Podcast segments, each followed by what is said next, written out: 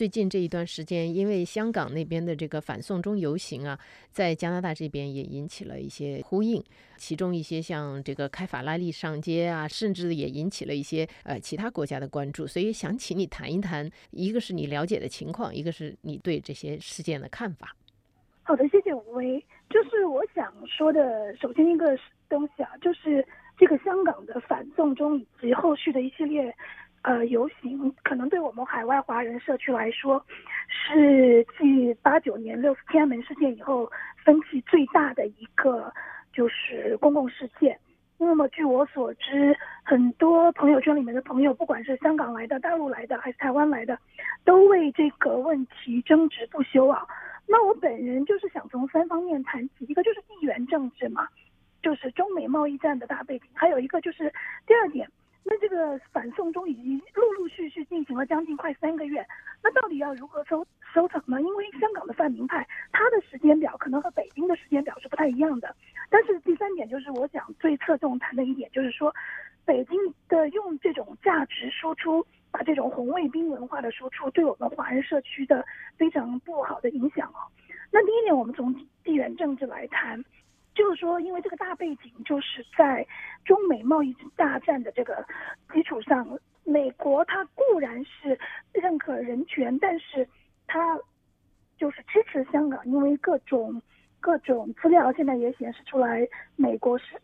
确实把手伸在伸到香港的后面。你可以举一些例子吗？当然不是说像大陆的官方媒体那种造谣式的，是说 CIA 支持。呃，香港这是根本没有的。但是，香港这次组织反送中的几个民间团体是长期接受美国的 National Endowment for Democracy 民主基金会的支持。那么，民主基金会它的资金一部分是来自于美国民间的捐款，但是还有一大部分是来自于美国国会 Congress 的，就是批的资金。那么我们 CCPAC 就是 Canadian Chinese Political Affairs Committee，近期也会出一个报道，就是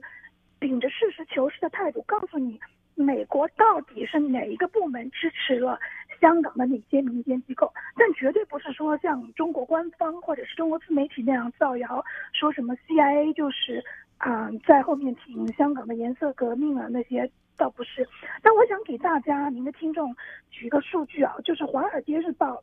昨天报道的一个东西，就是从八月一号到八月十七号，每一个美金每一元美金进入香港的时候，同时就有将近三块，就是二点六八块美金离开香港。那这个对香港的伤害当然是非常大，等于香港现在就不断的在流血，不断的流流血。因为我讲的流血不是街头暴中，是说说它的金融在流血，就是很多外资在撤离嘛。那当然对香港的经济是非常不好。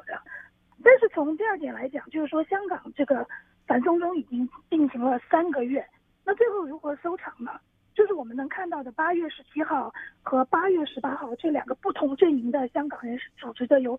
行，都是非常的和平，就是承诺了当时他们说的呃和平、理性、非暴力。但毕竟北京的时间表和泛民派的时间表不一样嘛，因为泛民派他现在。确实希望能够维持这个温度，把它一直烧到十一月，因为十一月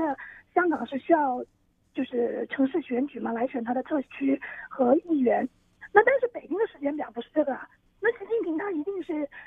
下达命令，就是十月一号最好要解决，因为十月一号是中共就是建政七十周年国庆。当然，你可以说北京他最后就不在香港搞庆祝活动，他把它移到对岸深圳搞或者在广广州搞，但是问题。如果北京的 deadline 是设在十月一号，那北京要考虑一个问题：泛民派到底能指挥得动多少人？并不是所有，我我看恐怕大部分上街的那些香港人，比如说中产阶级、老师啦、会计师啦、律师，他们不见得是泛民派能叫得动的呀。那如果大家一百多万人、两百多万人的诉求就是双普选的话，北京没有办法落实，那怎么办呢？那五条诉五大诉求根本就没有办法，就是一个实际的诉求。那么这个是最后将如何收场呢？那我想北京那边肯定也是不希望把坦克和军队开到香港来，因为这对他自己也是不好嘛。那你几损一千，自损八百，而且将来会不会造成一个外资就是更加疯狂的从中国撤离，这也说不定。所以这就是整个事件的不太确定性，这是第二点。但是第三点，我想侧重谈的。就是说，嗯，大家也看到了，在澳洲悉尼 University of South Australia 南澳大利亚大学，就是留学生他们所谓的自发的组织的一场爱国游行哦。那最后就是几十号人骑骂那种非常侮辱性的国骂，然后还被别人录像，然后在社交媒体上到处转播，以及周日，嗯，一些留学生呢把豪车开出来，然后一起骂。来自对方阵营的那些香港人们，他们是穷 X 那个字，我都不好意思在这个公共媒平平台上重复。这个好像是多伦多的吧？对，但是之前两天就是澳大利亚也是一齐的国骂，就是守护香港的那些游行的人。但是这两个就是联动事件，当然是非常不好的。但我想，我并不是想把就是这个资源和讨论空间 focus 在这几颗老鼠屎身上，因为说老实话，这些人。他们这样的做法，其实伤害的是谁？受到伤害最大的本身是留学生本身的群体嘛？因为大部分的留学生，他们并不是官二代或者富二代，他们只不过是普通的中产阶级。那么这样的话，整个社会可能就会形成一种刻板印象：留学生都是野蛮的，都是和当时的红卫兵一样，不仅炫富，而且把这种非常恶劣的红色价值，就是输出到加拿大来。我想，这个伤害最深的是他们自己嘛？而且有新闻透露出来，就是澳大利亚的情资单位现在已经开始严格的审查留学生的背景。那如果这种事情你做几次以后，你自己的学生签这种不被在园区了，那你不是自己给自己添堵吗？所以这个是大家要思考的。而且我觉得非常恶劣的一点就是，我在几个微信群组里面看到所谓的在地社区的。打引号的华人领袖啊，当然我们也不认为他是真正的什么领袖，他们自己拼命的鼓动这些留学生上街，但是他们自己就在那个键盘背后敲键盘，他们自己都不出去的。那么我想问你，你这样拼命的鼓动这些小孩子上街，你自己为什么不上街呢？所以我觉得这个影响。是坏棋哈。第三点就是说，从整个加拿大社会的观感，尤其是我们这样华人二代来说，我觉得这次的游行是触碰到我们的底线了，因为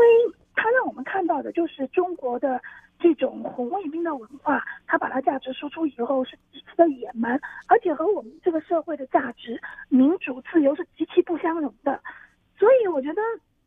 中国政府要考虑到一点，就是说你现在。固然你要做大国梦、强国崛起，那么你是希望就是这个西方世界真的认真的来聆听你的诉求呢，还是要让最后搞的就是群起而攻之？那大家都觉得你只不过是穷的只剩下钱了，对二百五和一群流氓，这个我想北京的政府是要好好考虑。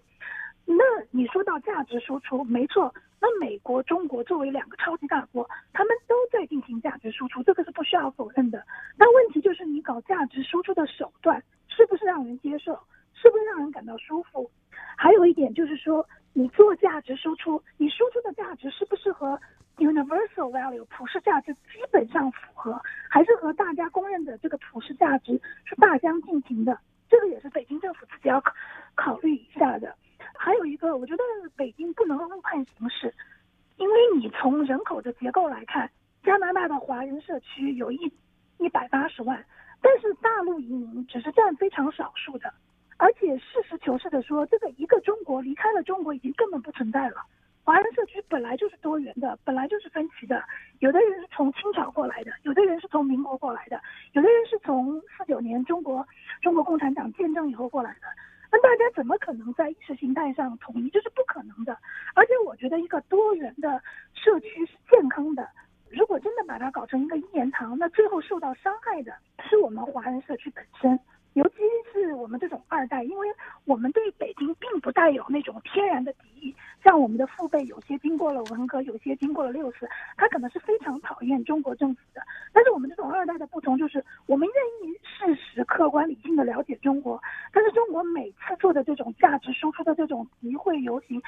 就是说，已经让我们觉得几乎是忍无可忍，我们没有办法，也不可能再为中国继续辩护下去。所以，我觉得这个是北京政府自己要好好考的。你觉得这一次就是在，就像你刚才说到的，就是这次可能是六四以后对海外的华人可能是触碰的最多的，或者是说影响是最大的。没错。你觉得这加上社交媒体的产生，加上这种在线动员的这种动员工具，这完全完全我完全同意你的讲法。对。那么你觉得像华人在呃加拿大的这些公共场合的这些示威游行也好，集会也好，你觉得主流社会是怎么样看待这些事情呢？首先，主流社会他的这个感受和感官从来没有变，就是说中国对我们是一个威胁哦。那这次那一些留学生把那六台法拉利开出去的话，那除了主流加拿大社会对我们向来的认知，就是说中国现在崛起，它要对我们进行文化侵蚀，它要进行对我们进行文化输出，这个是没有变的。另外一条就是用一种戏谑的态度来看我们。就是说，你这完全是一群拿无知当有趣的二百五嘛？就是我看到一些记者，就是主流英文媒体的记者，他把这个发在上面以后，然后底下的加拿大人留言，有的人就是说这是最烂的一种，就是 Fast and Furious 的剧本，就是说生死时速它是一个那个电影嘛。有的人就说这是最烂的一个剧本。然后另外有一个加拿大人流行，就是说这不是叫 Fast and Furious，应该是 Stupid and Furious 或者 Slow and Furious。那我还是想问。这些留学生和所谓的爱国人士啊，你们的诉求是什么？你们的诉求不就是要利用这个加拿大民主、多元、宽容的空间来表达你们的观点吗？那么你觉得你们的表达的观点成功了吗？还是整个社会把你们当贼一样的来防？然后外加你们做的那些事，就是说开跑车骂香港人，是用粗口骂香港人，把你们现在就把你们当成一群二百五来看？那这真的是你们想要的吗？对不对？还有一个我想再讲的一个东西，就是说华人参政议政是非常好的，而且这个东西当口号似的，在华人社区，不管是香港社区、大陆社区和台湾社区，已经喊了可以说五六十年。但是大家有没有想到一个问题？就是当我们的华人社区是被一部分亲中势力把持，和一部分就是反中势力把持，例如亲中势力的是一些社团、侨团、什么同乡会。还有商会反中的势力是，譬如说民运那边、法轮功那边，在这两个完全对立的势力把持下，就是说华人是根本没有办法进行正常的 civic engagement 和 civic action。那这个对我们的伤害是非常大的。这也是为什么我们的就是政治地位和我们的经济地位是极度的不对等，甚至是成反比的。那么就是说，我们华人将来的出路在哪里？我们是不是还要让自己的社区、自己的论述一直被这两大阵营无休止的把控住，而不能够把自己的声音就是发生到主流媒体上？也要让主流媒体知道，这一两端的人毕竟是少数，因为大陆移民占整个华人移民类的百分比是最低的。所以，我也希望大家能够好好思考一下这件事情。嗯，这个确实是一个可以说是一个契机吧。